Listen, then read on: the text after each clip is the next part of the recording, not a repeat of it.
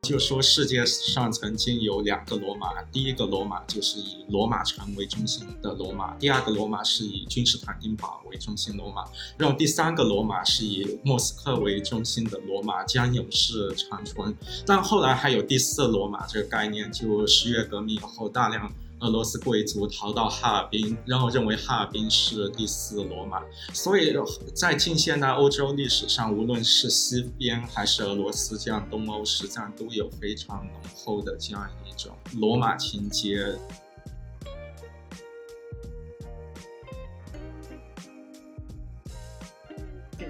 对，所以，但是我觉得可能本质的区别的话，还是说，就是历史它注重的是。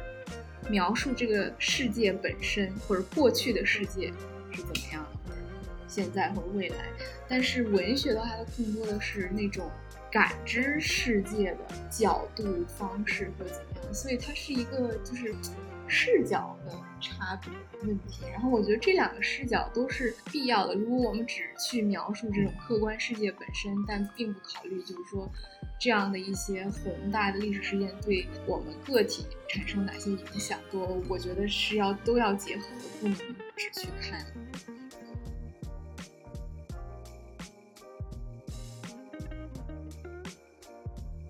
Hello，大家好，欢迎来到新一期的维理对谈。这也是我们第一次在疫情开始在线下录制播客。同时，这也是我们书书院线下活动的一次讲座。本次呢，我们请到了两位啊历史研究的博士生，他们将为我们带来关于呃帝国比较研究的呃讨论。那么，我们要不从两位讲师的个人背景、学术兴趣还有自我介绍开始吧？啊，谢丽亚，我从你开始吧。大家好，我叫谢丽亚，在是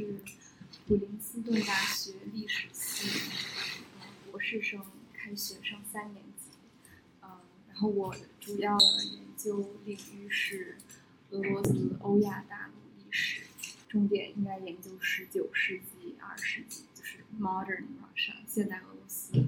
这样一个区域。嗯，大家好，我名字叫何彦霄，我现在芝加哥大学古代历史项目读博士，然后我开学就博士六年级，然后马上要毕业和答辩我的博士论文。我的主要研究方向是古希腊罗马文明和东方文明的交流。当然，我现在博士论文更具体的题目是关于那个中亚在希腊化世界里面形成的这样一个作用。那我现在兴趣实际上已经越来越往后，特别是罗马统治下的叙利亚。两位可以讲讲这个可能在中文世界里关注点不是特别多的呃学术兴趣是怎么产生的吗？呃，我的话就可能跟我个人成长经历有一些关系。我父母以前在俄罗斯工作，然后我在那边出生，然后待过一段时间，所以，但是后来，呃，回国以后就可能没有那么多跟俄罗斯的联系。是后来上大学之后，要有一门就是学要求学外语的，觉得哎，我可以把俄语捡起来，结果就掉进这个。坑里机械俄罗斯历史。啊，我的这个实际上可以说的非常。复杂也可以说的比较简单，但我还是说比较简单的。一方面是我在高中的时候就先是对古希腊文学特别感兴趣，然后同时也对中国历史比较感兴趣，然后这兴趣比较驳杂。但是后来我逐渐发现，无论是像做古代波斯、中亚，还是希希腊化世界，指的就亚历山大东征以后从。今天希腊到印度的广阔的世界，这样一种庞然大物是比较能好的把我对古代希腊和中国兴趣结合起来。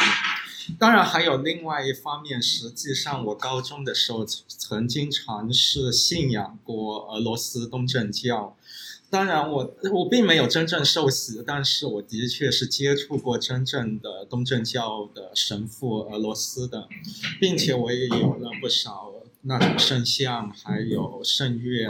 等等各种物件。然后当时我觉得东正教在基督教里面比较独特的一点，就它相对于天主教和基督新教都更类似于古代的基督教，就它更有历史传承。然后这个兴趣又带领我走到了。就晚期罗马帝国，就基督教在晚期罗马帝国的兴起。就我高二的时候，当时高二是在零九年和一零年的时候，但当时我就发现，基督教实际上是一个希腊文化和东方文化一种结晶的结果。所以我当时头脑中就出现这样一个想法：实际上是亚历山大东征开创了这样一个希腊文化和东方文化的交流。但当时我没有意识到的。是实际上最早提出希腊化这个概念是十九世纪一位德国历史学家。他之所以提这个概念，也就认为亚历山大开创这个东方文化和希腊文化的融合，实际上是为耶稣基督到来做了一个铺垫。是我没有意识到我的这样一种可能当时不务正业的去接触东正教信仰，实际上把我也带入了一种古代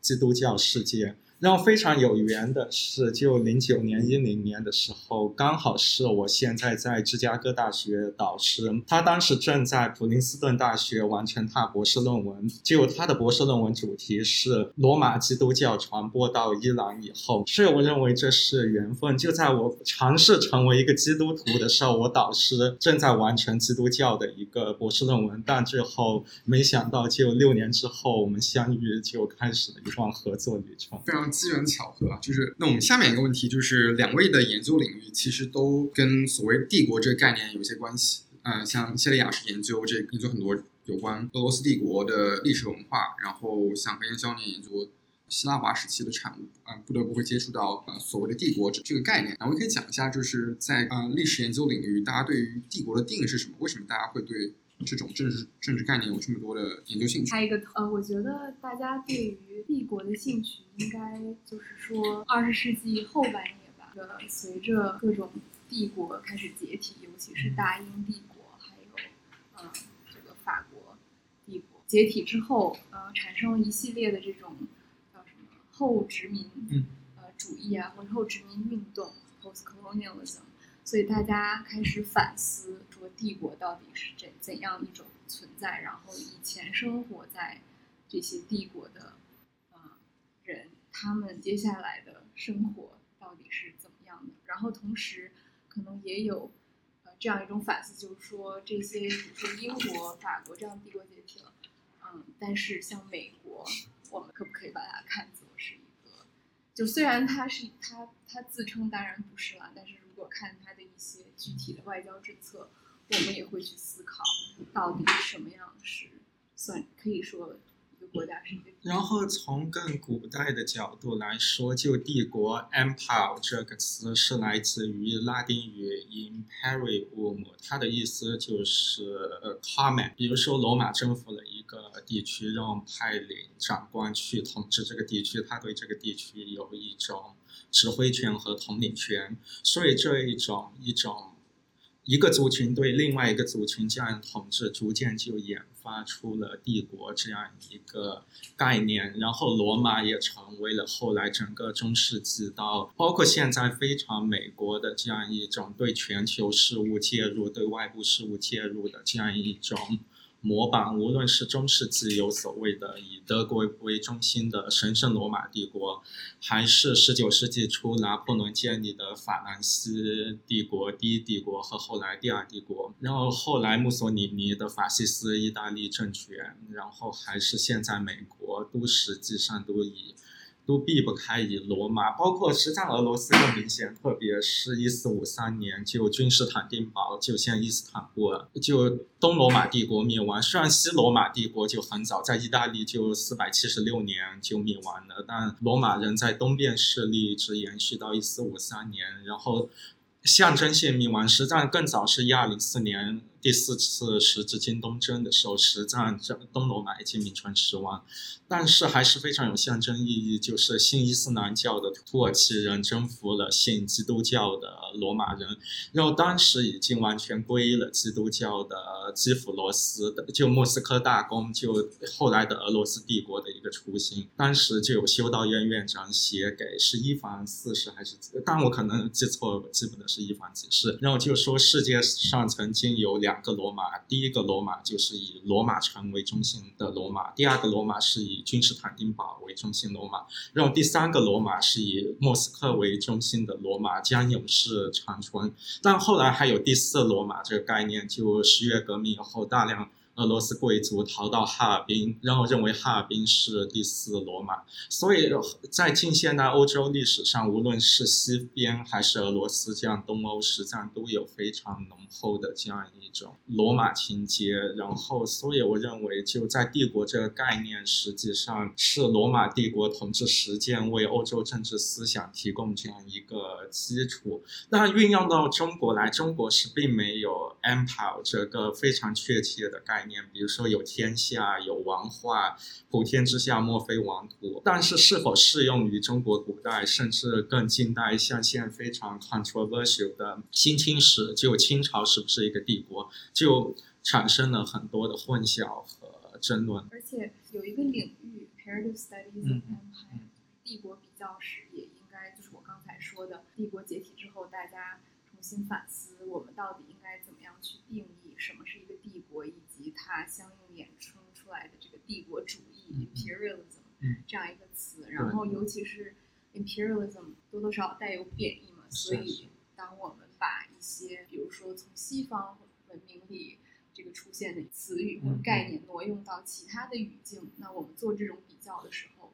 就是要比较的小心。对，然后是也让我想到十字帝国主义这个概念，后来进入马克思的那种。思想的介入，特别列宁写了帝国主义是资本主义的最高阶段，然后他就分成不同的帝国主义，比如说美国是什么帝国主义，英国是什么帝国主义，法国是什么帝国主义，就更有了马克思历史唯物主义的这样一种观点。然后按照经典的马克思主义教材叙述，就殖民主义仅仅是，比如说英国人去来印度殖民只是掠夺原材料，但到帝国主义阶段就直接把工厂开。到印度，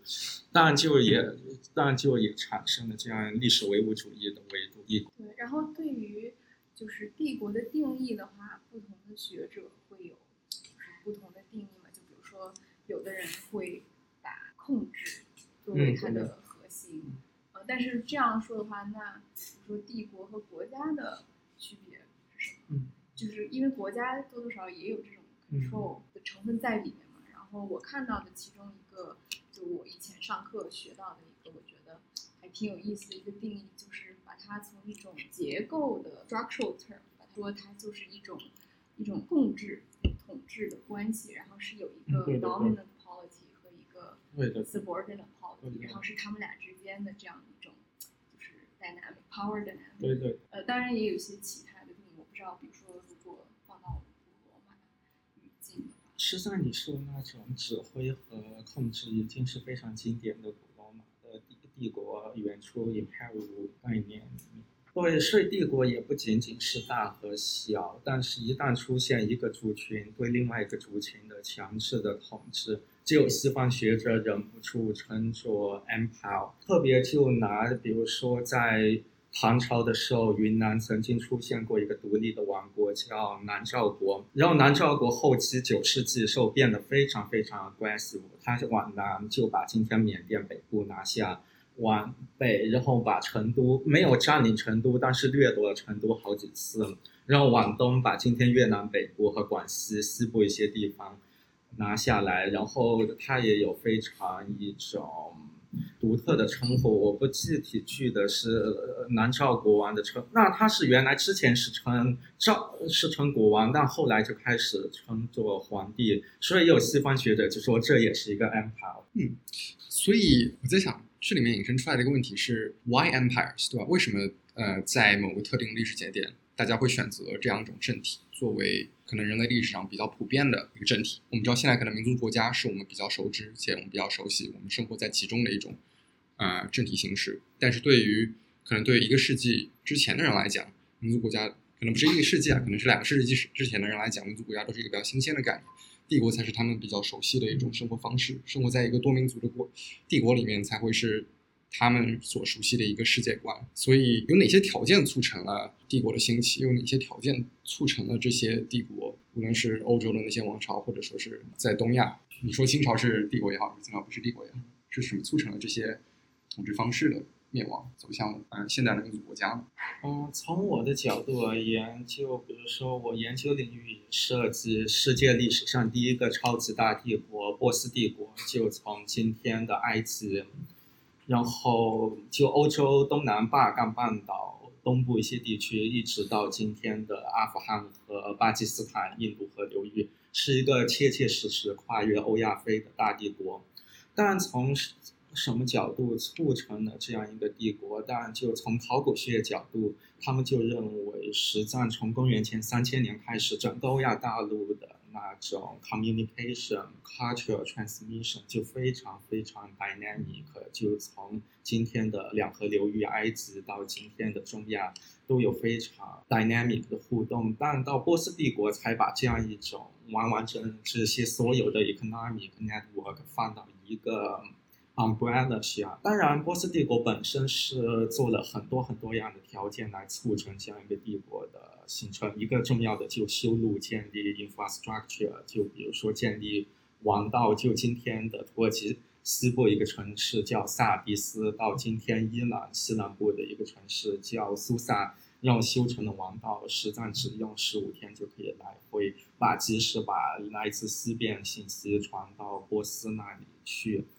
当然，就波斯很非常著名，就公元前四百八十年、四百七十九年，波斯就出现著名的希腊波斯战争 （Greco-Persian War）。然后 Xerxes 当时波斯的大王尝试征服希腊这样一个非常小的地方，一些支离破碎，但没有拿下来。这实在是值得，也值得让我们反思什么是 Empire。但随之，就雅典就利用着。反对波斯帝国这个口号，就把现在爱琴海的各个岛屿，包括土耳其西部的那些希腊城邦纳入到，建立了所谓的 Delian League。就今天爱琴海中部一个小岛叫德罗斯，就把总部设在那里。但公元前四百五十年，他就把雅典就把那个总部从德罗斯就财政搬回到雅典，就形成了历史学家也有也说有 Athenian Empire。然后在希腊语里面，这个叫阿凯，就 A R C H E。比如说英语里面的 archetype，就是里面的之前的 arch，实际上就是首要的这样一种意思。实战也有学者认为，实战雅典建立这样一种统治，实战是模仿波斯而言。这又回到之前说，实战可能。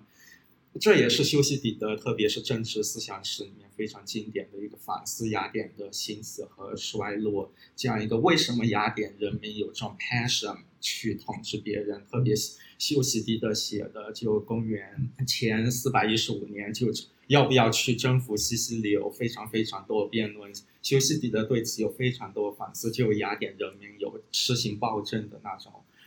欲望，当然我可能没有具体的回答，但是实际上从古萨开始，可能就有开始反思什么样是 empire，empire 的动力是什么。对，刚才你提到了很多，啊，就是 empire 有一种，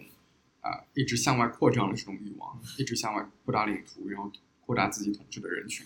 你觉得这种动力是源头而来？这种动力是可以说是 universal，是普遍、普遍性的吗？我个人认为是。从古到今，可能一个势力一旦出现不平衡，可能就对强的一方就对弱的一方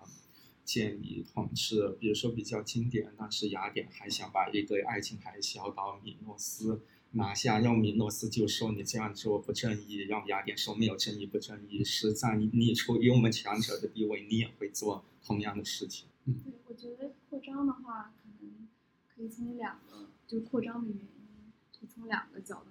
一就是比较现实的，就是它需要就是各种资源呀，建立这样自己一个非常庞大的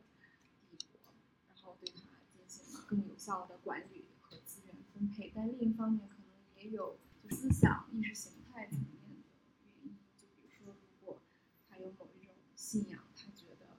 这是普世的价值，那么我们想把这种 idea faith 就是传到更多的地方。我觉得这个也是其中一个原因。我们刚刚提到了很多从古到今的呃帝国，他们都有这种征服的欲望啊、两位可以讲一讲，就是帝国从从罗马发展到啊、比较晚近的呃，无论是英帝国也好，或者说俄罗斯帝国也好，它的它的政治特性发生了一些变化啊、它在呃人们的政治生活在这样一种组织方式下有哪些呃变化？对这一点，可能从我的个人研究角度，刚刚提到了波斯帝国，但后来继承波斯帝国就亚历山大的继承国叫塞琉古帝国，嗯它基本继承了从叙利亚到阿富汗这样一个基本的版图，但是从统治权力各个方面来而言，塞琉古帝国统治权力就 state power 要比波斯帝国要弱很多。然后不像那个波斯帝国非常从容的去运用它的 infrastructure state power，比如说从土耳其西部到巴基斯坦调劳工去修建王宫，塞琉古从来没有做过这样。的事情，相反，他是在就波斯帝国故土到处建立希腊人的城市，然后从希腊马其顿招移民来，然后把他们安置成这个城市，然后这些城市成为了 instrument of rule。实际上，我们也可以看到，可能整个帝国统治一个削弱的这样一种现象。但是还有一个 paradox，就是塞琉古帝国早期，就公元前三世纪的时候，虽然他鼓励希腊移民，但他没有 consciously。并没有说要把希腊文化传播到东方，只是不经意间，你有希腊人来到了东方，他们自然会把自己生活方式、文化、宗教信仰带过来，是我们可以传。但塞琉古帝国绝对它的核心在今天叙利亚，它绝对没有说你叙利亚人要要信要改希腊文化，要像我们一样说希腊语。就公元前三世纪绝对没有这样做过，但这是公元前二世纪可能才开始有这样包容这样的一种 assimilation。但最 paradox 是，真正希腊文化深入到这种东方族群内部，并不是在塞琉古就希腊马其顿人统治时候，反而是在希腊马其顿人统治结束以后，就后来叙利亚成为了罗马的一个行省，然后公元前六六十四年成为了在庞培的。那个带领下，然后把叙利亚成为罗马的行省，是在之后我们才可以发现希腊文化在那个叙利亚地区蓬勃的发展，大出现了用希腊语写作的叙利亚人，出现了各种各样更 dynamic 的希腊文化，所以我就认为，实际上我非常喜欢一本书，叫《From Empire to Commonwealth》，作者是一位研究伊斯早期伊斯兰历史的学者。他就发现一个很有趣的现象，但我刚刚提到波斯帝国是这样第第一个超级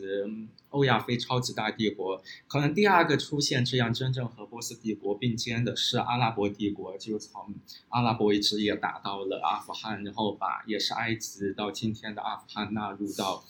从公元前公公元后六百五十年这样一直至少持续到九百五十年，但是实际上阿拉伯人并没有有意识的传播伊斯兰教。实际上在阿拉伯帝国统治之下，文化和宗教信仰非常非常多元。虽然大家是在一个帝国之下，但是反讽的是，是在阿拉伯人统治之后，伊斯兰教才逐渐的像在中亚各个地区，土耳其才真正的开始深入到民间中，才开始出现今天中。中东和中亚这样一个以伊斯兰教为主体的这样一种宗教文化格局，所以 from empire to commonwealth 这样一种 paradox，就是说 你有帝国的时候，你的文化实际上并不统一，反而帝国消失了以后，王文化才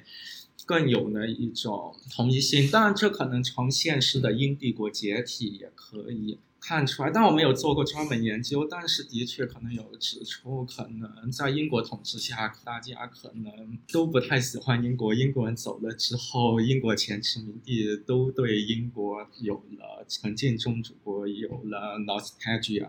更疯狂的去模仿英国人的生活方式。说就你提到这本书，他这个作者并不会认为说帝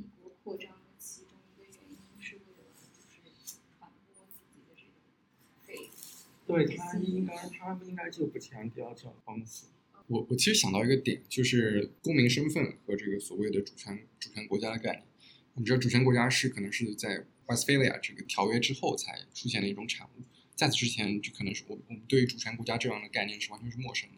我们不存在说某个某个政体啊存在着对一片土地啊固有的这这种 claim 这种的一种伸张嘛。同时，可能公民身份这种东西，我不知道在这之前，在古代的帝国是不是存在？比方讲罗马帝国的人会不会觉得？自己是罗马人，或者说他们反而会觉得自己是叙利亚人，或者说自己是啊什么黎巴嫩人。举个例子啊，我不知道黎巴嫩当时有没有这个这也是一个非常经典的案例。一开始罗马公民权仅一开始就罗马城，后来扩展到意大利。到公元二百一十二年的时候，罗马有个皇帝就授予整个帝国境内的自由民，就奴隶之外的所有人，不管你是叙利亚人。其他北非人也好，都有了罗马公民权身份。正是在这种情况下，就是没过了，在公元三世纪之后，就有叙利亚人成为了罗马皇帝，的确是存在这样的 dynamic。但我认为这个问题可能在现代史可能也更多。我觉得这个在每个帝国里面情况不一样的，就是对，呃，就你提到比如说罗马帝国，它有这样的 legal citizenship 的传统，但比如说在俄罗斯帝国的话。我觉得它有，或者说如果有，它也只是说在帝国的某一些区域，比如说也许在西部地区，啊，这个它有更多的就是说，如果是一个帝国的话，这个公民的身份，就你的 identity，可能更多的是根据比如说你信仰的宗教，就是去，而不是说我是什么，我的 ethnicity 不是最主要的，我的宗教信仰可能是更 primary source of。然后也还有一点就是说，帝国下面的话，其实你是一个 subject，嗯，然后而不是一个 citizen，所以就是我觉得我们可以认为说，帝国这样就是在某一些情况下，帝国的 framework 你是一个 subject，但是到了 nation state 的话，你就变成了 citizen，citizen，然后你相应的也有 citizenship 这样的一个概念。嗯，你可以再讲一讲这个这个 subject 和这个 citizen 之间的区别。主要是在哪儿？我觉得，呃，就我的理解啊，因为我也不是专门搞这种比较帝国研究，但我的理解就是说，呃，如果你是一个帝国的 subject 的话，这个就会取决于你到底是帝国哪一个区域的人，因为帝国就至少在俄罗斯帝国的话，可能大英帝国也是一样的，就是它的统治逻辑是这种 divide and rule，也就是说，我对于不同的我的 colony 会有不同。政策，然后，呃，这个的话，不同政策既有那种比较实际的考虑，比如说，如果你是一个海外殖民地，啊，versus，比如说这个殖民地就是在，比如说挨着这样子的，它肯定是不一样的。嗯，最明显的例子就是，比如说俄罗斯帝国当时对于这个 Baltic Germans，就是当今天的拉脱维亚、爱沙尼亚。有立陶宛这个区域，他们其实那边的贵族是有高度的自自治权的，但是相应的，比如说如果跟西伯利亚比的话，就西伯利亚他们其实会被认为是这种叫 inalot，就说是 aliens，所以他们的地位就跟 Baltic Germans 那个区域的就很不一样。对，呃，然后就是说这个逻辑是分而治之的话，那但是我们都是这个整个帝国的。subject，但是到了现代民族国家的话，因为就是他想实行一个更 universal 的这种 citizenship，就是说大家都是这个国家的一个公民一份子，所以我们不应该从根本上去歧视。就是说这个歧视不是说负面的语境下，就是非常中性，就是说我们区别对待帝国，我会觉得他会区别对待，但是现代民族国家就是 ideally 你应该是把大家。等对待每个人都是 citizen。嗯，哎，所以是在什么样的一个背景下，我们看到了这个呃帝国到民族国家的转变呢？就是帝国这种政治架构为什么在十九世纪、二十世纪渐渐的瓦解，变成了我们所熟知的民族国家？我觉得这个问题非常复杂，因为比如说我们看现在，就是感觉主要的这种政治。是民族国家，但是很多国家的它的行为又非常像帝国，所以我觉得如果完全说它就是这样一个非常 clear cut transition，可能是不太准确的。嗯啊、但是可以呃肯定的就是说，现在这些民族国家的话，很多它会有一个那种民族文化共同体，就大家会认为只有说讲同一种语言，然后有一个 shared history 这样一个团体，我们才是一个国家嘛，是一个这种 imagined community 去 cite 这个 Benedict Anderson 那本书，但是 empire 的话，我觉得就是帝国，它不一定强调说我们是非常 uniform，或至少我们一定要 share 一个 common history 这样。嗯嗯当当然，我突然想到一点，但可能还是和，但这种不 uniform 可能非常英国人的一种理念，它只是为它全球经商服务。但是法国可能还是有一种想建立 uniform 这样的一种欲望，特别是我看过一些法属越南的文献，就说很多越南二十世纪初的越南人在他们中学里面，然后跟着老师念罗藏高，就我们祖先高卢人就一群 将东方人和用法国教材，然后说我们祖先是高卢人，非常非常阿国的，可能法国是有点像。然后我还想到一点，就是其实这种民族主义、民族国家兴起，可能也跟国家机器的这种崛起也有关系。就是具体的例子，就是说，如果帝国到了十九世纪末期，他发现就是首先就是帝国之间会竞争嘛，其次就是人随着人口的增长，就发现管理可能变得越来越困难。那么就是你需要提高你的嗯这种管理能力吧，技术。这样的话就会出现一个问题，你需要去比如说统一你不同帝国不同的地方的，比如说语言。嗯，以前的话，可能这些地方他们是可以用当地的语言去写这些政府的文件。但是后来的话，嗯，就会有这种想要去在行政管理上对它做不同地方做出统一、更统一的这样的一种决策。那这样的话就会造成，比如说有的地方的人他们会觉得，哎，那我们为什么要讲嗯你们就是这些统治的人的语言？为什么我们不可以用自己当地的语言？然后其实这种民族情绪吧，可能也是被这样的上面的这样一个政策所激发出来的。也就是说，以前在帝国的 framework 下呢，呃，虽然我们是臣服于这个大的帝国的这种 structure，、但是其实我们就是天高皇帝远，你也管不着我，嗯我自己讲自己的语言就也 OK。可是后来开始上面想要去更多的管控之后，他的这种民族意识啊，或者是自我意识，可能就越来越强。嗯我还有想到的一个点，就是我们可以再深挖的，就是主权和边境。就是我呃，对于现代的民族国家来讲，啊、主权和所谓 border 啊、边边界的划分呃是非常重要的。但是可能对于帝国来讲，尤其是呃，当然这只是我的一个想象，可能是对于古代的帝国来讲，他们对于边境这个东西是啊、的概念可能是模糊的，他们可能觉得呃帝国所在的呃疆域就是全天下，或者说就是呃除了蛮族人之外的地方。我不知道这种想象是不是正确的，或者说这可不可以成为划分帝国和现代国家、现代民族国家的一个一个点？可以这样说，这在罗马的意识形态里面，实际呃，罗马和中国都有这样的意识形态，就是罗马意识形态里面有 imperium sine finis，就是 empire without border。也正因为如此，我们才会在就奥罗马的诗歌里面，就罗马开国元首奥古斯都，他支持养了很多诗人，就为他歌功颂德做 propaganda。他们说的都是罗马要一直统治到印度，统治到嗯中统治到中亚，甚至统治到中国，这样就实战是非常非常 ambitious。虽然不 realistic，实战是可以反映这样一种古代帝国意识形态。然后在中国里面，就《诗经》里面“普天之下，莫非王土”，还有“王者而无疆”，就这样一种大一统的这样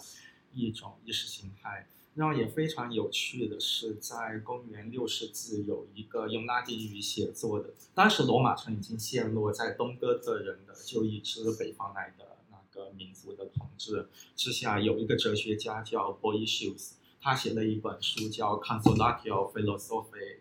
，Philosophiae 就是哲学的慰藉。他就是里面就在里面，因为 Boetius 他本人是因为得罪了就当时的一些统治者，让被那坐牢，他就在里面就想象了哲学女神，然后去安慰他，然后哲学女神就说：“你自己得失实际上可以放开一点。世界上有那么多民族，那么多语言，你听听，你去世界其他地方问问，有谁听说过罗马这个名字？实际上，这可以非常反映当时公元六世纪没有的帝国。就虽然罗马文化就用拉丁语的。”拉丁罗马贵族仍然这个阶层存在着，并且东哥特人是非常高度依赖就旧罗马这些贵族来统治，但他们那种 vision 已经完全 insular provincial，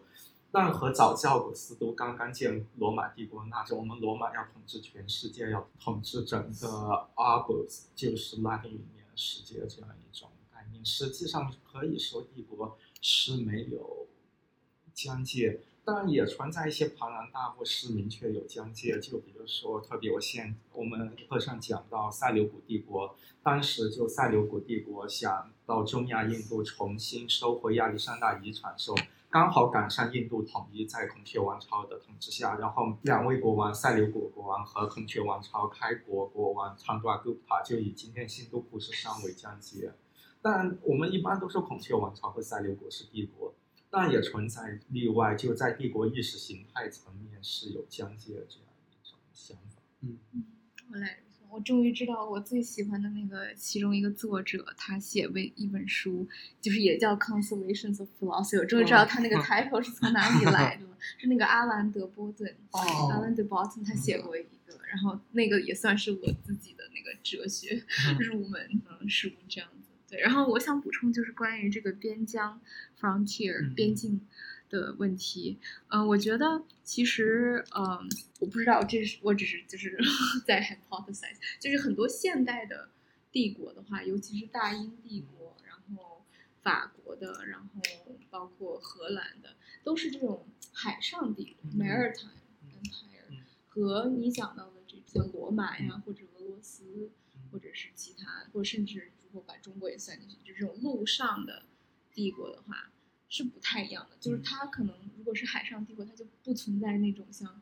frontier 边疆那种概念，它更多的就是就是你肯定会有一个想象说，OK，我们是中心帝国中心，然后有一些海外殖民地，但是因为它跟我们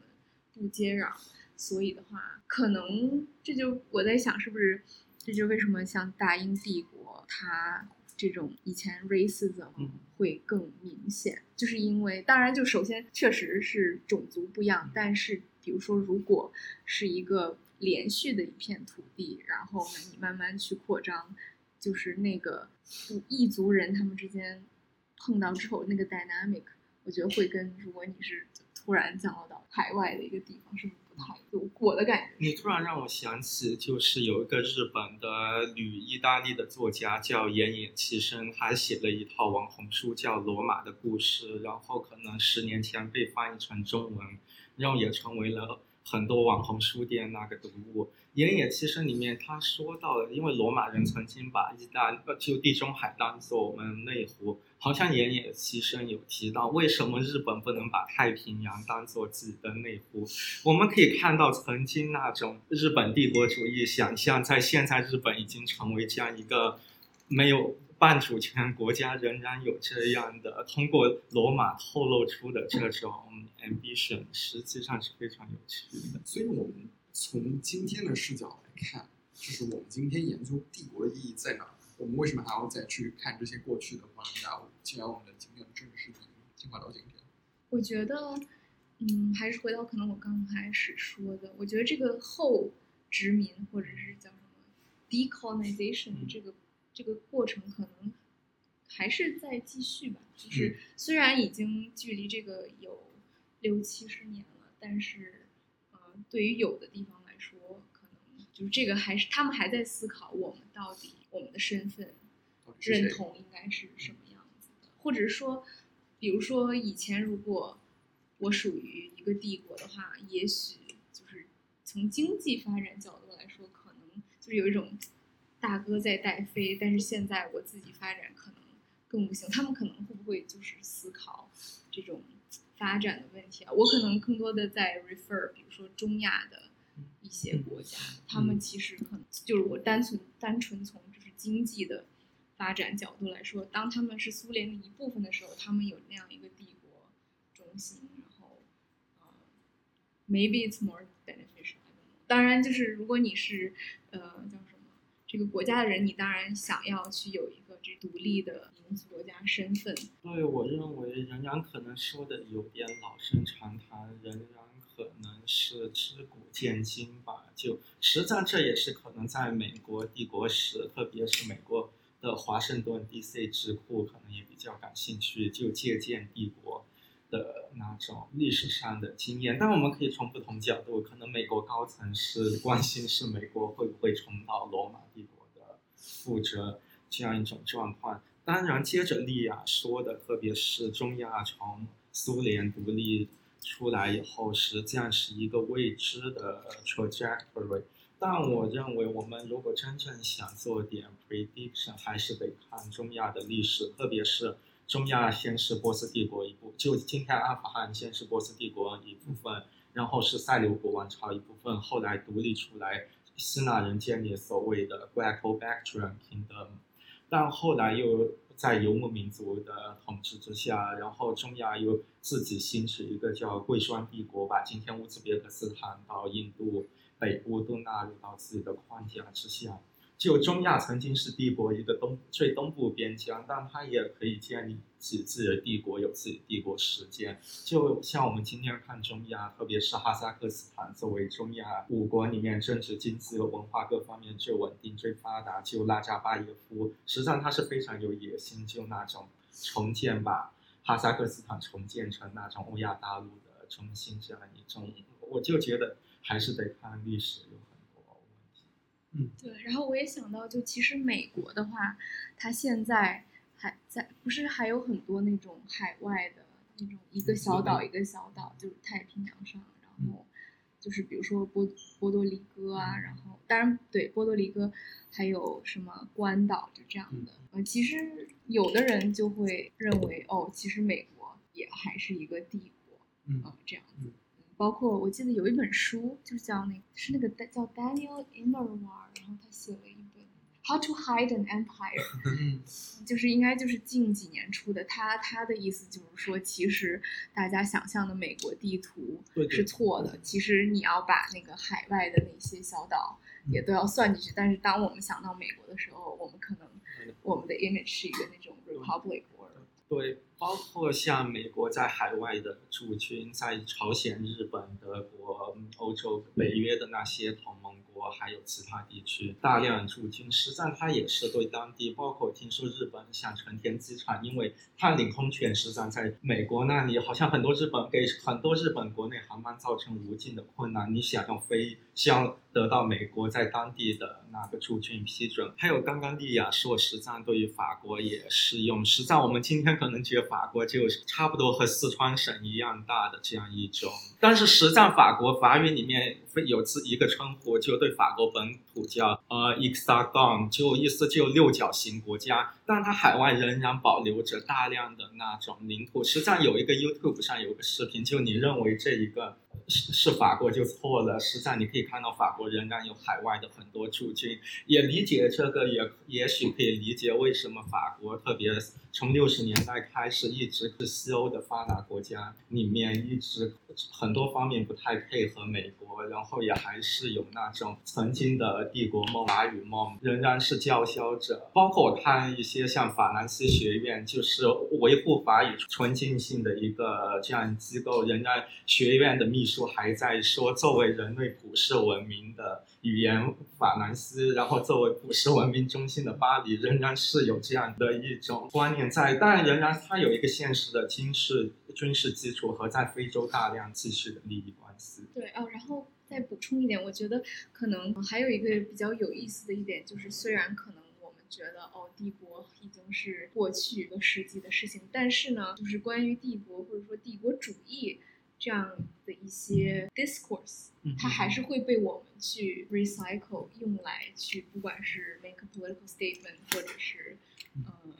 就是用来去研究啊。而且就是以我的了解的话，就是上个世纪可能就七八十年代，比如说在英国的很多学校，他们其实是不学习帝国，就是英国以外的历史。就是说这些在英国本土的小朋友们，他们接触不到，就是说关于海外的东西。可能我不知道是，可能不是七八十年代，但至少就是我有一个教授，他是一个英国人，然后他就说他以前上学的时候，可能是可能是六十年代，对对对，他就说你是很少会接触到这样的历史的。所以虽然帝国不存在，但其实对于当时帝国统治下的，就是尤其是如果你不在帝国中心。的这些研究才慢慢的开始，材料被发现，然后大家去研究还原一个更全面的一种历史吧，而不是只是这些精英，然后帝国中心统治者，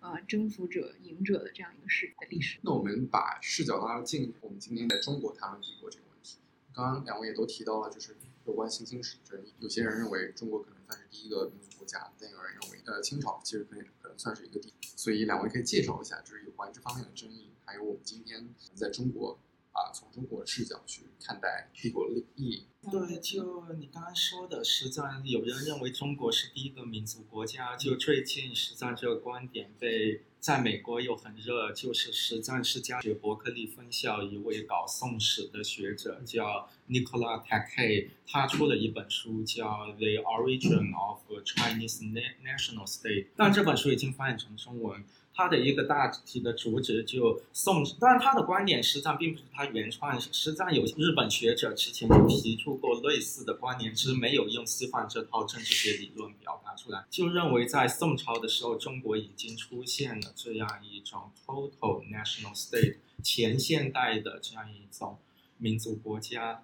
当然，就所说的新清史而言，实际上，当然这个方面大家可以百度一下，实际上可以找到很多介绍和争论。实际上就是在。可能二十世纪六十年代开始，就美国亚洲学会的年会上有两位学者辩论，就是清朝到底是不是一个汉化的国家，还是一个满族为中心的国家。然后后来就被发展出来，就认为是满族为中心国家，就认为满人实际上一直保持着自己的 identity。他们虽然学汉语，但它并不意味着他们就完全认同成为了汉人。认也认为汉人只是满人统治多民族的一员，这表面上只是一个学术观点，实际上已经在 question 就作为现代民族国家，无论是中华民国还是共和国的这样一个基础，因为无论中华民国还是现在都继承了前清的大部，除了外蒙古以外的大部分的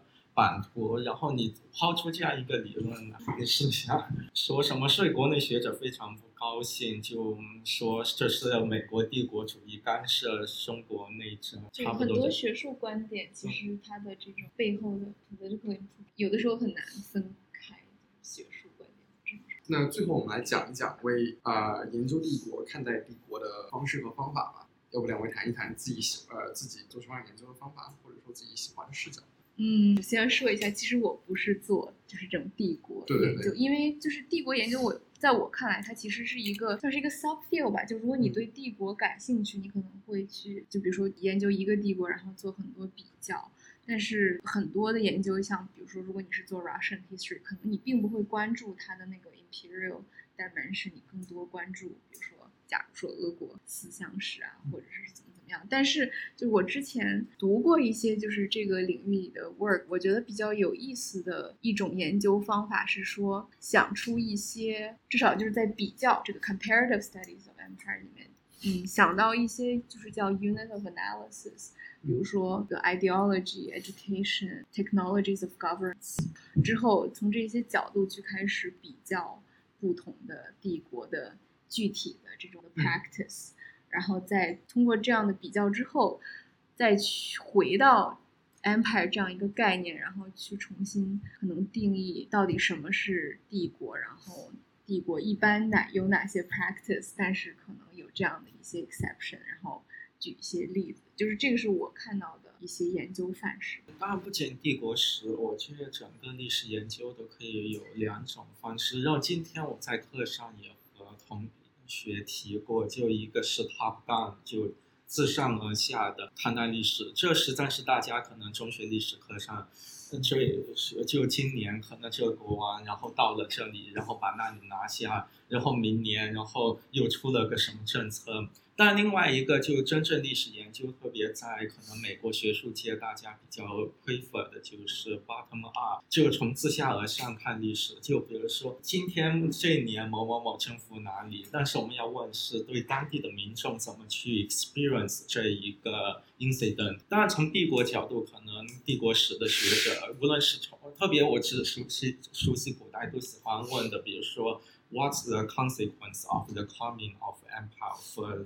the daily lives of the common people？就日常民众帝国到来对日常民众意味着什么？比如说在考古学上，大家可能有这样一种 archaeology of empire，实际上就你会去通过物质文化观察去观察，就帝国到来前后对当地的 material culture，material culture 背后是日常生活。方式有没有改变？当然，我觉得还可以更做的多的，甚至是 environmental history，包括在课上也讲过。就亚历山大到了印度以后，发现印度人骑在大象上打仗很酷，就想学习，就开始把大象从印度运到地中海。后来塞琉古继承了这样一个。过程，这对大象绝对不是好的 experience，就不断的要有大象从印度到今天的地中海地区，然后当时统治了埃及的托勒密又看着非常眼红，就他能接触到印度大象，但是他就跑到非洲东非去，今天埃塞俄比亚那里有大象。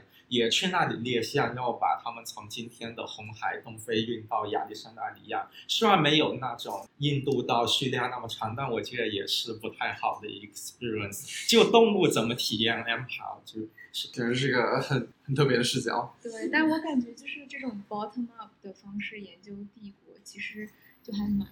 难，就至少从材料的收集上面，因为有的时候，比如说你去收集一些资料，它里面可能就是讲。当地非常当地的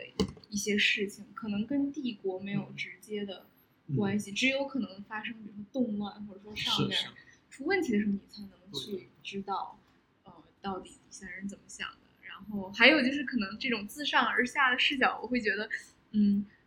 非常有意思。就当然这个跟可能帝国没有什么关系，但我记得以前我去布拉格的时候，去那个卡夫卡博物馆，然后里面就是。有一个卡夫卡的那个日记，然后上面就是写当时一战爆发的时候，他在日记上写的非常简短，就是说一战一战爆发了，下午去游泳了，就就你会觉得哇，就是可能有的时候非常重大的事情在发生，但是在一个个体他的生活中，就是这个事件到底有多少影响？当然，就是后面肯定对他也是有影响，但是就是那种直接的感受。可能有的时候你会觉得哇，这是完全两个世界那样的感觉。这可可以说是国家能力，我们我们呃国家能力的不同。在在帝国时期，国家能力没有这么强大的时候，啊，公民与国家的联联系其实并不是很很强大。他们并没有说用统一的文字、统一的服装，或者说统一的一种文化来建立与这个实施这些统一化的那个联系。但是当当国家一步步变得更加更加 intrusive，更加侵入公民生活的各个角落，这种这种有这种在人与政体之间的连接就会越来越大，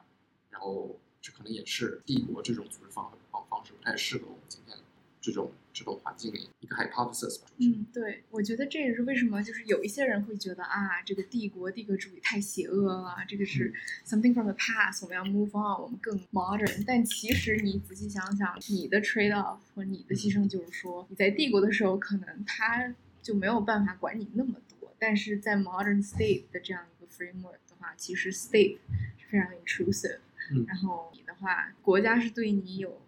嗯，怎么说呢？对，就是更多的管控。你是愿意要 叫什么？更多的 freedom 还是？但是你可能要臣服于就是更大的一个权利，还是？对你从 subject 跟 citizen 可能在身份认同上得到了更多的认同感、认可感，但是。at the same time，其实是把自己的一部分自由、一部分心甘情愿的让自己被监控或者说被管辖，有这种意味在。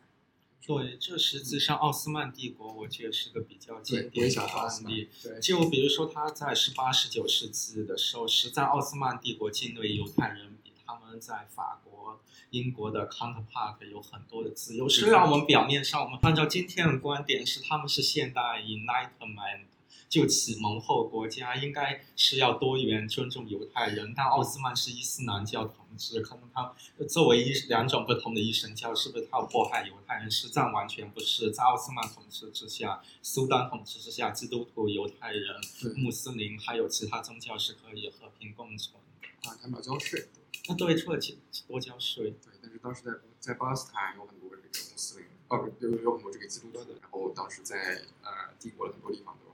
在奥斯曼帝国下，这句话上自己的语言都被保留了下来。对。但是当这个阿布塔克建立对对土耳其共和国的时候，这种当然那时候疆域的，包括也和希腊的民族建构撞车。实际上，比如说在十十二十世纪以前，在今天希腊是有很多土耳其人。然后土耳其西部一实战一直是希腊文化地盘，结果他们就民族大交换，土耳其所有希腊人回希腊，希腊所有土耳其人回。我觉得杜先生这个，我觉得这个是个挺好的例子，就是。啊，但我了解也不多。实际上，当然就希腊和土耳其，我个人认为也可以作为观察从帝国到民族国家的一个观念。实际上也可以接着我刚刚说到，就一四五三年，土耳其人征服了君士坦丁堡，然后把今天希腊纳入到奥斯曼帝国一部分。然后当时的基督徒就东正教徒，实际上他们并没有受什么影响。就在君士坦丁堡的基督教东正教的牧首仍然是有享有对他们高度的自治权。但那些基督徒也并没有希腊人这个概念。就在中世纪以后，就希腊人在东罗马和后来奥斯曼的语希腊语语境下，希腊人是异教徒的观念，让那些东正教徒他们认为他们是信仰东正教的罗马人。但当时刚好是欧洲文艺复兴，然后十七、十八世纪浪漫主义、古典先是古典主义，后来浪漫主义，像英国、法国那些旅行家有了对古典希腊那种崇尚，他们他像拜伦，就英国拜伦，他去了希腊旅游之后，就发现现在希腊和古典希腊完全和他想象中希腊完全不一样，现在希腊就和土耳其没有任何区别，就一个落后的。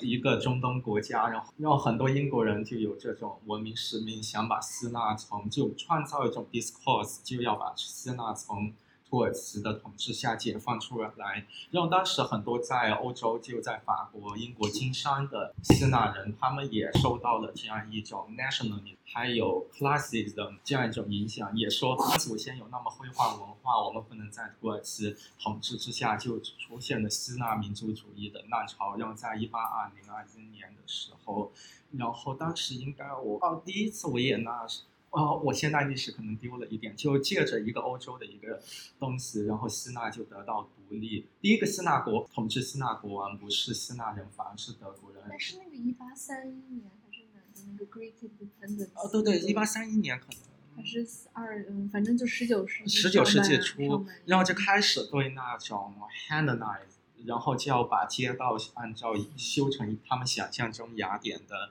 用语言觉着现在希腊语有那么多的东方介词被 copy 的，我们要恢复到古希腊语，让要重新建立古希腊文化，然后就按照欧洲人想象那种方式重建希腊本土。当然，土耳其的话，但我了解不多。就早期可能奥斯曼帝国，他们可能更多是一种王室信仰和伊斯兰信仰。土耳其的这样一种身份认同反而没有那么强烈，因为奥斯曼帝国他们很多时候是用波斯语做行政文书，但也是后来受到了那种突厥主义的影响，就认为土耳其人有自己的 identity。他们像和乌兹别克斯坦这些是说非常相似的语言，然后到了凯末尔，就土耳其的国国父凯末尔时候，他也发起这种运动，然后要不能不能用阿拉伯字母写土耳其语，改成拉丁字。实际上，我觉得希腊和土耳其是现代，但我了解不多，可能也有不准确的地方。但是观察帝国到民族国家很好啊。嗯，刚才也提到拜伦的，他他去希腊的一些写作，其实我们还有个点可以。历史也好，帝国也好，看和文学的关系，就是感觉文学是一个很好的观察历史的观察点。两位对此有何看法？我觉得这个点特别有意思，因为我我最开始对历史感兴趣，其实更多的是就是读一些文学作品里，但是偏那种有点历史背景的文学作品，就不是纯虚构，而是说它透过一种这样文学的视角去。不管是还原还是想象一段历史，就我前本科的时候对这样是特别感兴趣。所以，但是问题就是说，如果去读这些文学作品，有的时候就会有一个顾虑嘛，就是说这个只是一个 fiction，它其实不是 history。那么引申出来的问题就是文学和历史它的这个边界到底在哪里？历史的话，是不是需要一个有一个就是所谓的历史真实，而文学它是这种。完全是文字 text 建构起来的世界，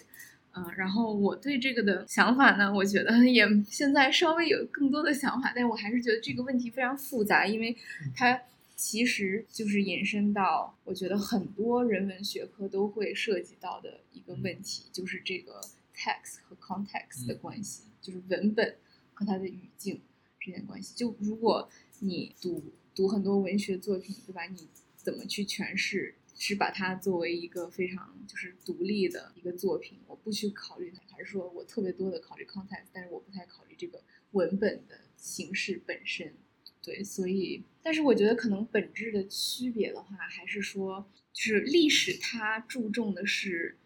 描述这个世界本身，或者过去的世界是怎么样的，或者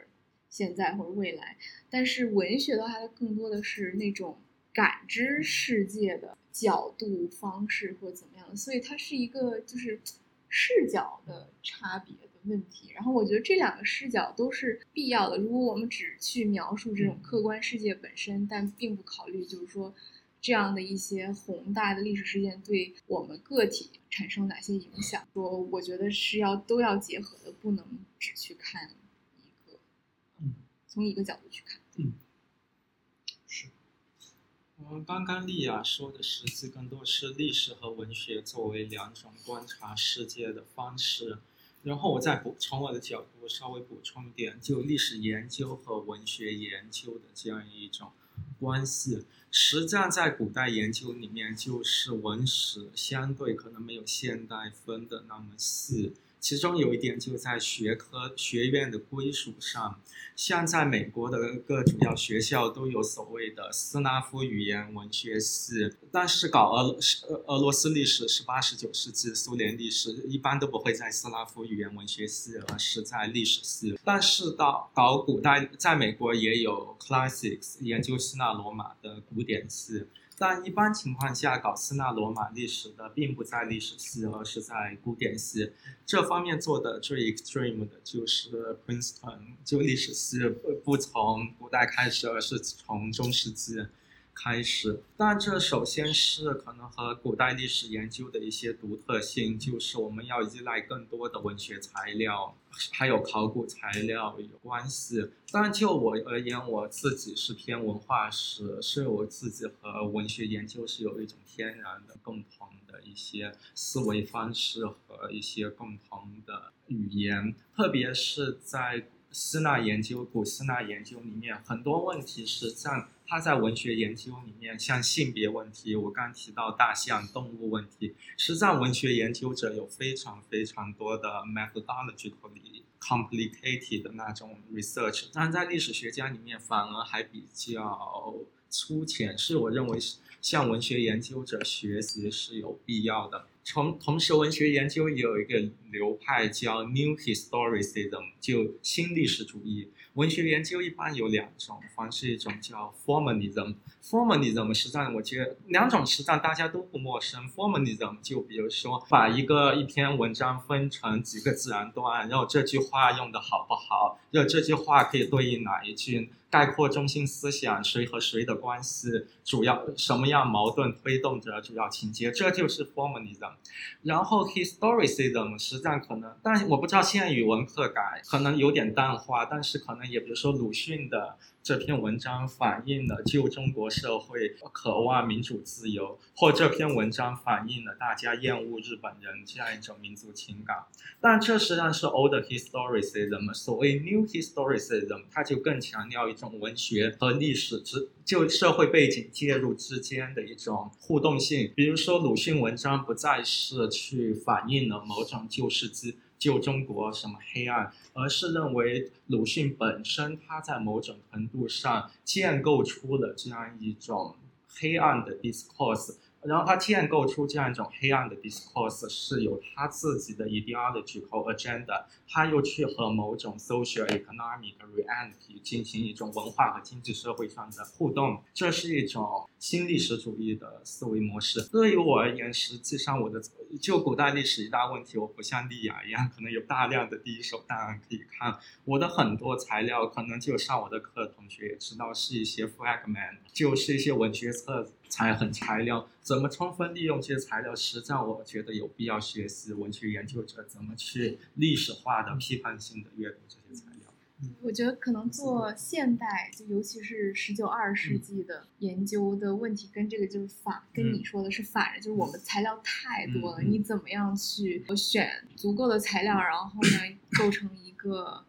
有说服力、有观点的一种叙事，但同时你要解释为什么你用了这些而没有用那些，我如果用了那些，是推翻你说的，就我感觉对，问题是是取决于就是说材料的。本身的多少啊？然后对你刚才讲的，就是这个叫什么？每个学校，然后这个系怎么划分？对，其实会研会影响研究范式。因为比如说，如果你去斯拉夫，就是我说这个，我当时因为本科我是学这种区域研究嘛，area studies，然后我对俄罗斯感兴趣，所以我后来申请研究生博士的时候，我就面临这样一个问题：OK，我去哪一个系？因为到了博士，他就没有像这种很跨学科的。细了，所以你要给自己找一个学科归属。然后我当时，呃，虽然就也很喜欢文学，但是没有去的一个原因就是觉得，呃，至少从课程设置上面的话，如果去文学系，它很多至少在 Slavic department，你考试的时候是要考这些 Russian literature canons，比如说从黄金时代或者是更早的，但是就是你可能会要大量的什么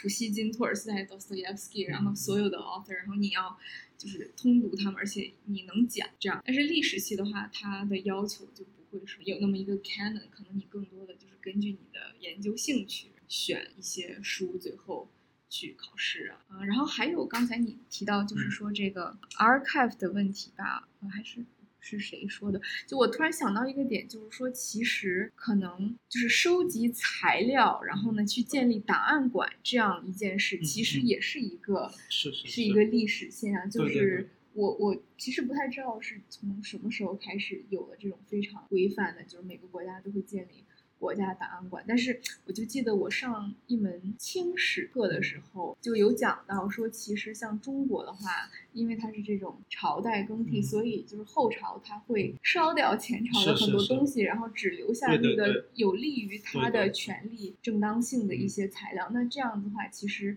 你只能比如说依赖一些文，就是文学文本啊，或者是其他的东西去间接的 approach。问题，但是呃，可能在就是欧洲或者俄罗斯的话，他们就是除了说开始有了这样一个就是 preserve state archive 的一个传统，其实很多这种贵族家庭，他们也会有这种家庭的私人的一个档案馆。至少在研究的时候，我想到的就是，尤其是像什么法国史还是英国史，我读到过一些著作，就是他们会去看这些人他们的 inventory。嗯，去看他们以前拥有多少，比如说凳子、椅子，就这个财 产，然后通过这样的一个方式去研究当时的这种 material culture。但是我觉得，比如说这个如果挪到俄罗斯这个语境，或者是中国这个语境，可能就做不到了。因为当时我是想做一个十八世纪的一个关于 material culture 的研究，就是收集有多少。俄罗斯贵族当时有收集这种中国风的瓷器，但是我碰到的问题就是没有材料，就是很难去找到这样的记载，因为他们可能就没有记录 in keep inventory 这样的习惯，所以这就是说，我们研究不同的 国家的历史的时候，可能你觉得碰到一个很好的研究范式，但是它只适用于就是说这个国家，然后他们有这样的习惯，放到另一个语境，它可能就不适用。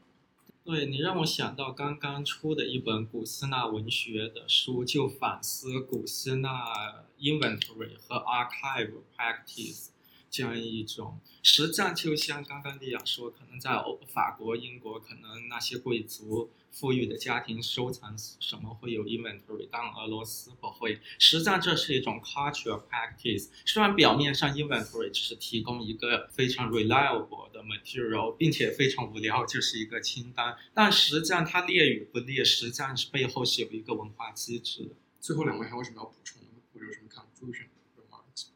然，就再有个小问题，你那门清代的课是和边河老师上的？对对对，边河那个课是它其实是偏那个一手材料那样的一个课，然后还有一个部分是就是学满语嗯这样一个部分，但是我觉得我 就感觉啊，实在是。不太行，学学满语。当然，根据我的粗浅对新清史认识，可能把俄国的研究就俄语和满语结合起来，也许是未来一个研究点。那我是外行说的。我其实是本来想就是往这个方向走，但是后来后来觉得我还是对思想层面感兴趣，所以就中俄交流的话，其实我感觉可能更多还是经济啊、贸易啊，或者是政治的。思想的话，可能太晚了。但是也许我的第二本 专注就是，如果我能成为一个 scholar 的话，说不定可以去研究一下这个方向。期待期待。最后呃，在场的同学对我们的 panelists 有什么疑问吗？关于塞琉古帝国，就是它疆域很大，然后感觉统治的时间也挺长，为什么相比比如波斯罗马帝国它就不怎么出名？就至少对于我一个不怎么对对对知道历史的人来说，我之前是。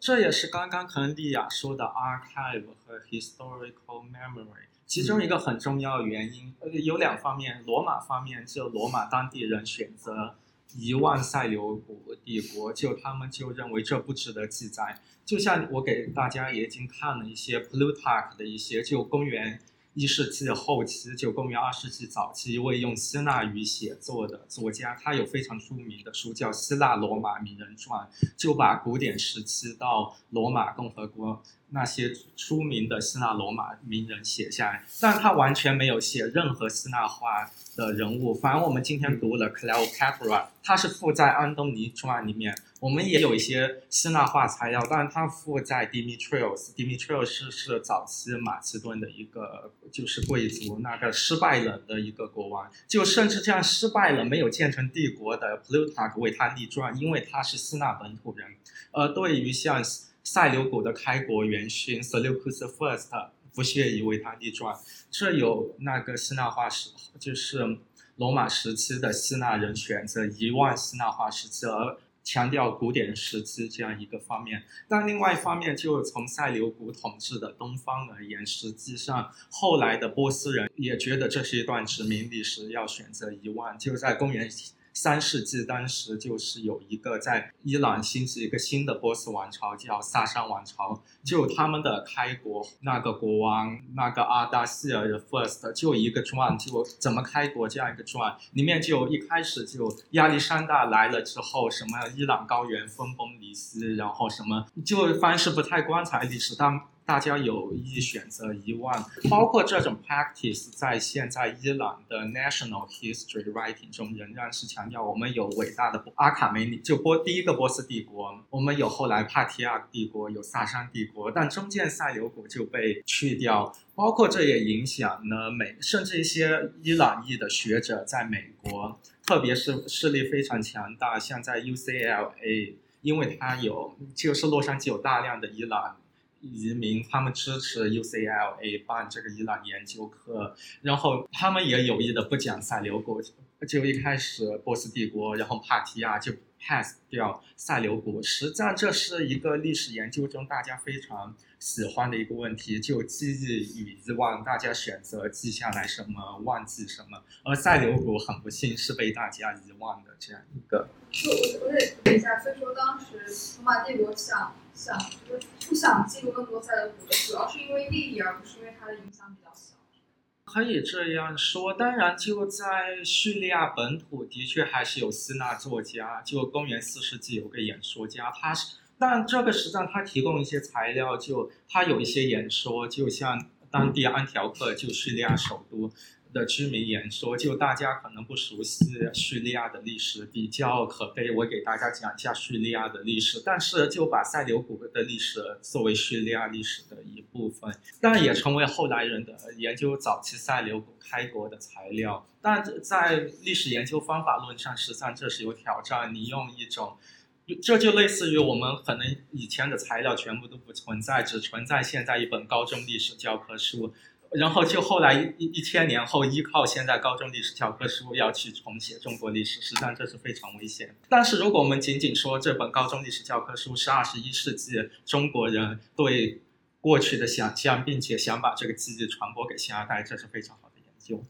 我我想补充一下，就是因为我们讨论到帝国还有历史和文学，就是因为我高中的时候非常感兴趣后殖民主义，然后我就去读了那个。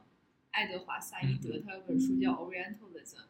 然后他就是，这个是好久以前，但他很多概念，就比如说这个帝国，但是他在他的那个帝国里面，基本上是一个殖民者的状态。我不知道这个是不是所有的帝国都是这样，但他就是一个就是 colonizer 的状态，然后去 colonize 一个一个地方，然后很多当时 see 这些被殖民者 as like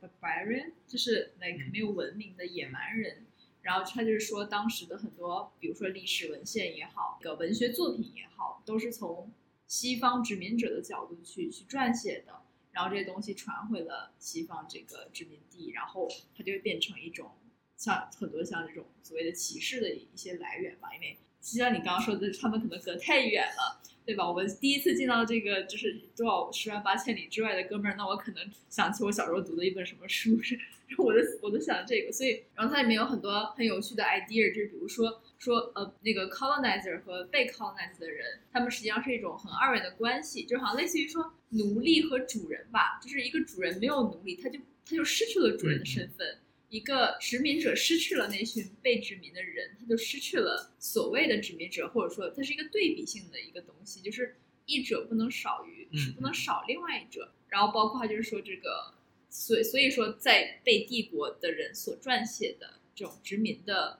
文学和文献，它本质上就是一种 power。他就是他在说，就很多人会说，就是他的意思就是说，其实我们很多时候看到的政政治权利就是就是 knowledge，knowledge is power。就是你不能够把这两个东西完全的，就是说分开，说这个历史研究或者说这个文学研究是没有任何政治化的 intention 在里面的，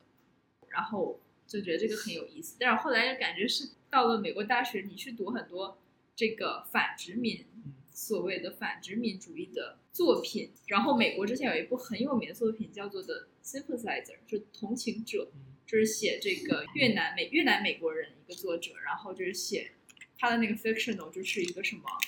一个一个越南和法国混血的小男孩，然后在越南长大，然后变成那种什么双面间谍，然后要面临共产党和这个什么法国这边的这种双重的这种 pressure，然后那整本书读到后面，你就会觉得很 depressing，就好像是他就会变成一种被殖民者本身的一个身份的一个很分裂的一个状态。反正就我我这是提一嘴，因为我就是因为我感觉帝国就是主义和历史和文学，就是改到萨伊德这个这个书算是一个很很突破的一个事情，而且这本书好像也就没有几十年，没有几十年，嗯，就对，它其实是一个很年轻的理论，但是你又会觉得这理论很 make sense，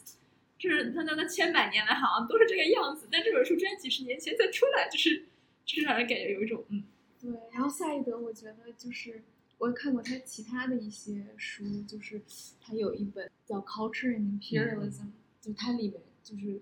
更详细的讲，就是说这个文化，或者是它可能指的就是这种文学 （literary production as a form of culture） 和帝国主义的关系。然后它里面就是有分析很多，就是英英语文学还有法语文学里面的一些作品，然后这个帝国是怎么样，呃，不光是成为它的。context 呃，更多的就是说它如何产生了这种，它叫 structural feeling，就是说这个帝国这种政治存在形式已经渗入到了你的这种认知层面的，然后你在写作的时候，很多这些作者他其实是一个对，就是这种统治者或者是殖民者的角度去写，比如说他举了个呃例子。我其实想说一个英国作者，但是它里面也有讲到，比如说加缪他的那个《异乡人》，嗯，呃，可能大家更多关注就是说这个《异乡人》这个小说里面主人公为什么这么的 indifferent，他最后杀掉了怎么怎么一个人，但其实大家可能没有关注到，它是发生在阿尔及利亚，就是是这个法国的一个殖民地，这样这样的一种 setting 对于。这个主人公或者对于这个故事本身，它有哪些影响？可能之前的文艺理论家，就 literary critics 没有去关注这样的问题，所以萨义德可能他也是把这种就是提醒大家说，这个文本的 construction literary text 其实也是一个特定的视角，我们可以突破这种 imperial framework 去看一些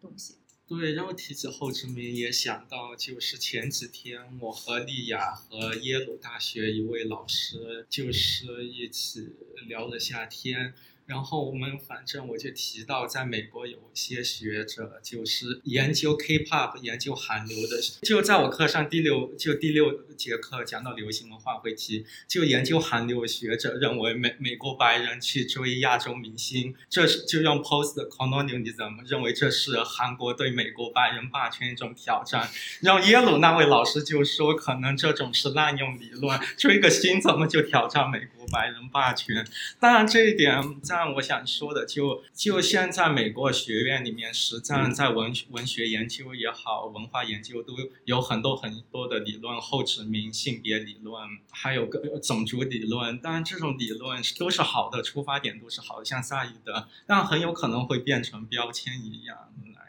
用。是哪位老师？啊，出一金，出金，出金，啊，还在录音。然后当时我也看过一些就是萨义德他的采访，然后他还有一个 memoir 叫 Out of Place，就他讲的就是那种你知道你的童年，你以前生活的那个地方，它就不复存在了，就是它以前是那个比如说帝国的一部分，突然它就就是要不然变成了另一个国家，或者是变成了就是大家都在瓜分的那样的，就是他会有一种很惆怅的感觉，就是说他自己到底是谁。它属于哪里？就是当你的身份认同和一片土地联系在一起，然而那个土它或者说那个 country 它不在了，你何去何从？它其实是我觉得反思这样的事情。可能作为中国人没有这样的焦虑。没有，我 actually 我小时候在哈尔滨长大的，然后我小时候小时候的那个小学以前是一个什么白俄的这种外交大使的，就算是一个历史建筑。然后，然后我外公小的时候，他们都要上俄语课，就是我外公小时候还教我一些什么什么哈拉少这种东西。然后，然后当你刚刚说到哈尔滨是第四罗马的时候，我整个人真的就是哦，这是我，这是我是我是什么人？就是虽然我是一个对吧，两千年以后出生的，但是哈尔滨为什么是第四罗马？对，有有点有点。然后去美国的时候，我当时还想就是如果我们班上有一个俄罗斯的同学，我会跟他说哈，我是那个 from China，然后跟他说我在哈尔。滨，然后我就是觉得好像我是跟他是老乡，但是人家根本不知道哈尔滨在哪里。像我们实际上刚刚佳妮说这个课是概念，实战对我研究是非常有帮助。就那些在中亚的斯纳人，实际上现在学者有这样情节的，会认为斯纳文化曾经传播到中亚非常了不起，但是斯纳本土人根本不 care，就中亚有一个斯纳城市。希腊人民可能想的是怎么样找工作、搞经济。其实我有点想再问一个问题，跟技术有关，所以是不是你的研究范围。呃，就是就是帝国它到一个殖民地时候也会引进一些技术嘛。呃，就是一方面来说就会就会让殖民地的人去接触到一些新的技术，但从另外一方面来说，就是可有可能这些技术掌握在帝国一些人的手里的。呃，然后本地人以后他们可能因为能用这个帝国，其实他本身也没有那么大的动力去发展它。所以就是就想问，总的来说，帝国是帮助了还是阻碍了殖民？哎，这个我有个很，我想就是我我有个很片面的例子，就是我的政治课提到过的，就是但是那个好像是就是我忘记是就是反正就是对非洲的殖民地那边，不是很多人会说哦，非洲很多地方不好，方便不不通，然后不好到达，所以他们的基础设施和医疗什么都很差嘛。然后就是直到说开始有人做 research，就是说当时殖民地去到美，比如说非非洲某些殖民地的时候，他可能比如说我他觉得这个港口城市最适合航运，那它这个其实就是殖民地的一个 center。然后就是殖民者他会为了他自己的这种 economic benefits 啊，铺设交通设施，比如说这个城市就是港口了，那我需要其他，比如说木材的发源地在这里，那我就在这里修条铁路，为了我自己的经济的发展。然后等到这些非洲的殖民地脱离了他们的这种控制，独立了以后，他们想要自己去发展，比如说基础设施、交通什么的，会发现原来那些都是乱七八糟的，因为那些东西设计是为了殖民者的利益思考的，而不是说这个小国家它现在独立了，它的这个交通要怎么样。对，这个就是我我当时在课上听到，我觉得还是比较有意思。如果我说技术，呃，可能不太这种，我我我感觉你说的更偏向于那种道路规划什么之类有关的。那我说技术更多是比如类似于你建造这个路，比如你水泥要怎么混，或者你建造那个交通工具你要怎么造它，或者可能有些的话是，比如说可能会挖矿或者什么之类，是你要怎么去，就它肯定会有些很多技术的东西在里面，更加类似于科技的，只不过可能科学在更早的时候就没有。所以，所以你你的问题是说，如果这些殖民者他们直接把技术带到了这个殖民地的话，这殖民地它就没有动力去发展自己的技术，是这样一个问题吗？大大概是，就是因为我之前选，呃，在学校选了一个选修课，哦、我其实也不不是不是记得很清楚了，而且它只讲了大英帝国的，就是殖民地，它就是，嗯、有的殖民地是那种就是，嗯、那种虽然就是可能英国带学技术，他们让他们方便了，方便使用了一段时间，但是当英国人离开之后，他们就不知道自己怎么再去重新，就是重新发展这个技术，这样太他们就会变得依赖可能英国人。嗯哦，那有的地方可能情况比较特殊，嗯，他他我不记得为什么是那样，它可能就是他他其实是，就可能其实更多学到了英国的技术，然后相当于嗯嗯好像又帮助了他们的发展。所以我想问，就是就除了大英帝国之外，就是其他的一些帝国对殖民地的技术的影响。就我会觉得这个问题可能范围更广，就不一定要放到殖民地这样一个语境吧。就是比如说，即便是比如说 A 国，它的技术特别发达，然后呢，它把这个技术。呃，比如说，呃，弄到 B 国，然后 B 国的话，它技术落后一点，但是 A 把 B 技术带过去，从 A 到 B 把这个技术带过去，它能得到经济好处的话，那 B 是不是会依赖 A 国的技术？因为 B 它不能自己产生。就是我的意思是，这个不一定只存在于殖民地，呃和这个帝国中心的，就是可能国与国之间可能也存在这样问题。然后我的看法就是，这个就涉及到这个技术它到底是怎么样变革的，就是呃。为什么有的地方它能够有很多科技创新，然后有源源不断的新技术产生，或者是去改进以前旧的技术，而有的地方就没有，然后它要依赖其他的地方才可以。然后我觉得是因为，就是技术的话，它只是一个，就是怎么说呢，科学呃知识生产庞大体系的一种很具体的体现，就是它已经这些非常抽象的理论。科学理论知识，然后它结晶成了一个具体的 practice，然后变成了一种技术，呃，但是它背后就是说，科技进步、技术进步背后，它是有一个庞大的那种学科，就是科学体系，呃，就是不光是知识体系，还有就是这些 institutions 在支撑。那么，呃，如果比如说这个我刚才说 B 国，它自己没有这样的一个就是叫什么 network of institutions that can produce scientific knowledge，呃，或者是说就是它很薄弱的话，那么它可能就是要依赖这些做得更好的地方吧。对，这是我的看法。对，我想到了一本书，是耶鲁大学一位研究奥斯曼帝国的网红学者写的，他就关于十八、十九世纪奥斯曼统治下埃及的一个 irrigation 就水利的一个变迁。就在十八世纪，奥斯曼还是就埃及还是在一种传统的奥斯曼统治之下，因为尼罗河每年要泛滥，就统就怎样调节尼罗河水运是整个埃及农业当地就从古到今官员关心的一个重要问题。但奥斯曼在埃及总督实战官员是高度依赖于就生活在尼罗河两岸，就是各个村庄的那些当地人的 local knowledge，因为他们对这个是祖祖辈辈生活在尼罗河这一段，他们对当地水域各种各样的细节是非常非常了解，所以他们的地位实在非常高，就要维护河堤，要干什么，实际上当地官员都要和他们非常谦卑的去商量，然后他们不高兴还可以把当地官员告到。亚历山大里亚告到开罗，当时的首都是开罗，甚至告到军事伊斯坦布尔去。但到了十九世纪，可能大家如果上普高的话，高中历史课上可能学过穆罕默德阿里改革，就埃及当地总督开始在奥斯曼统治之下有一种半独立状态，开始依靠法国、德国的军事工程技术，然后建立一个这样现代化的这样一种。现代化运动，然后其中一部分就水利方面就高开始请法国工程师，他们就不要当地农民 local knowledge，就按照法国工程师来对当地尼罗河用法国那一套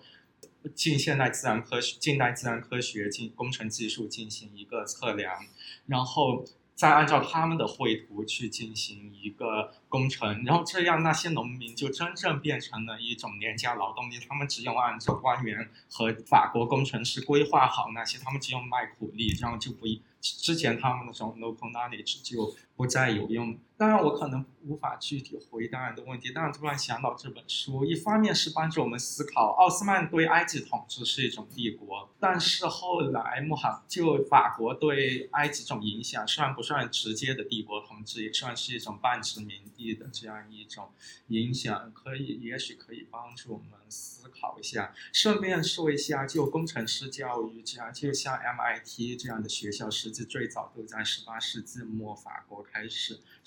你其他还有什么问题吗？就是那个他不是讲技术，A 国 B 国技术，然后中国是，就是我我在美国的时候就会有很多人，他们从他们的就很多人，他就会觉得是，呃，中国不是在很多跟很多非洲的国家，包括什么“一带一路”，签订了很多种基建的这种人力物力砸过去，然后当然也有一定的经济利益的驱动嘛，然后他们就是会。觉得说这是一种中国式的 empire，就是，然后我觉得这还是一个蛮现代的话题。这个就是得回到你怎么定义 empire 和 imperial，因为就是当时呃有两个英国学者提到这个 informal empire 这样一个概念，就是说意思就是说我们是否可以拿到帝国的好处，但是我们不用实际真的去那儿，就是建立在那边建立政权，然后有人去维稳这样子。然后他们就是说，其实经济这种 global economic network，或者说资本主义，算是它可以成为就是 imperialism 帝国主义的一个像是帮凶或者是帮手啊。我们不需要真的去那边把它变成一个传统意义上的殖民地，而是通过像投叫什么经 invest economically 这样的方式。但是 again，就你可以说我不同意这样的对于帝国主义的定义，然后。我也不觉得这样就是帝国，所以，对，就是很多时候讨论，如果大家用的 concept 那个背后的含义不一样的话，其实就感觉各说各话，就容易对应。我感觉现在建立这样子，比如说中国和非洲这样子在一块合作，嗯，搞一个 project 之类的，它更像是一种双赢的局面。就是既然双方有签订这么一个呃 agreement。那说明，比如说中国提供技术，然后非洲国家那边提供人力，然后这样呃，既让中国这边赚到了，就是赚到了先进的技术带来的呃带来了一些 benefits，又让非洲当地，比如说呃增进当地的 employment，嗯，所以我觉得既然这个已经被签订了，就说明它是确实是一个双赢的局面。但是回回头一想，殖民主义。其实殖民主义如果抛去这个屠杀这些不谈，屠杀还有占领土地这些不谈的话，增进 local employment，还有一些确实带来了一些先进的技术。这么一看，其实 somehow 也是一个双赢的局面。如果抛去那个抛弃屠杀那一块不谈的话，我感我感觉就是一个东西是不是双赢，是不是一定要双方都是。在平等的基础之上，才有可能说它是真的是双赢。这么说吧，有人拿着枪对着你说：“来，咱们做生意。”你觉得这是平等的吗？还是不平等？就是我不是说具体指，就是比如说，我觉得很多英国，当以前的时候，英国的殖民主义者，他们就是来那个我们来搞贸易啊，卖茶不卖是吧？来开枪打就是他他认为我们是平等的，但是一旦比如说你不想跟我们做生意了，那就是他还是会上武力，所以。就我觉得这个，对，就是双赢这个很难听，而且比如说非洲的这个 case 啊，我经常就在想，这是这些领导人他们觉得这是，就是说跟中国这样合作是在难受，但比如说民众是不是这样想的？就就到底是对谁有利？就这个也是我们在思考。我没有的话，我们今天的这个 panel discussion 就到此为止。谢谢我们两位 panelists 今天抽出两个小时我们讨论这么有意思啊，这种深度话题。